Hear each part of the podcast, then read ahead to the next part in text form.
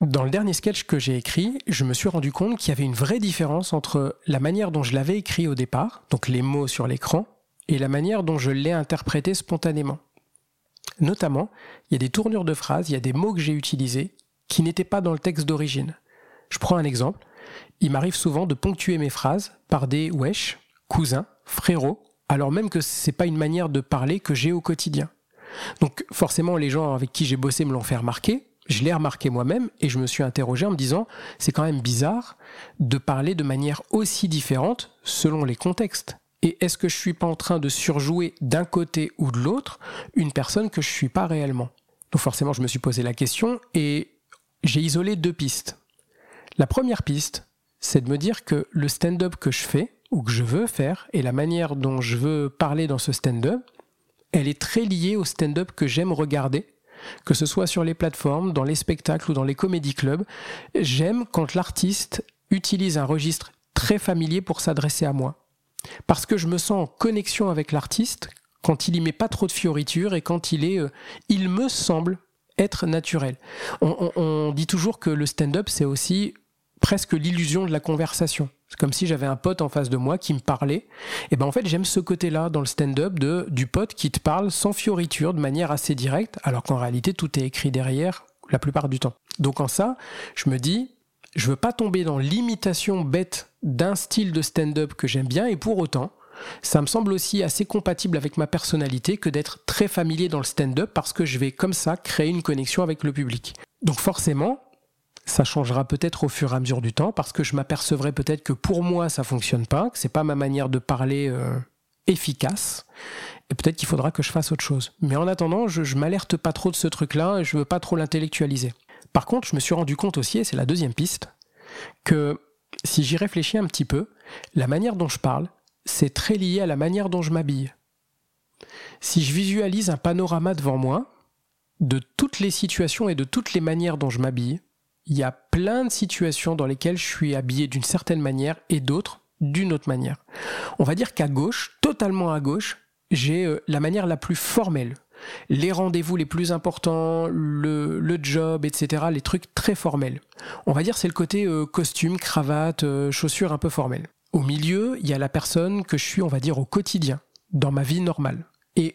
Tout au bout à droite, on va dire presque à l'extrême du spectre de qui je suis euh, quand je m'habille, il y a le côté un peu allez, je vais tester un truc, je vais aller dans un truc que je fais vraiment pas d'habitude. Donc je vais avoir une paire d'Air Max un peu particulière, un pantalon un peu spécial que je mettrais pas d'habitude, un t-shirt ou une veste un peu allez, un peu particulière, je vais oser un truc. Voilà. Donc à droite, c'est j'ose vraiment un truc et à gauche, c'est je suis dans le truc le plus formel. Et pour couvrir tout ce panorama là, si j'ouvre mon dressing, il est devant moi là, si je l'ouvre, et eh ben en fait j'ai plein de styles de vêtements adaptés à toutes les situations. Quand je vais à un mariage, je suis pas habillé comme quand je vais faire du sport ou quand je vais à la banque ou quand je vais à un barbecue ou à la plage avec des potes. J'ai forcément des habits. Et j'imagine que vous, c'est pareil. Si vous réfléchissez à votre dressing, vous avez des habits adaptés à toutes les situations dans lesquelles vous pouvez vous retrouver ou dans lesquelles vous vous êtes déjà retrouvé. Et eh ben, je trouve que le langage, c'est pareil.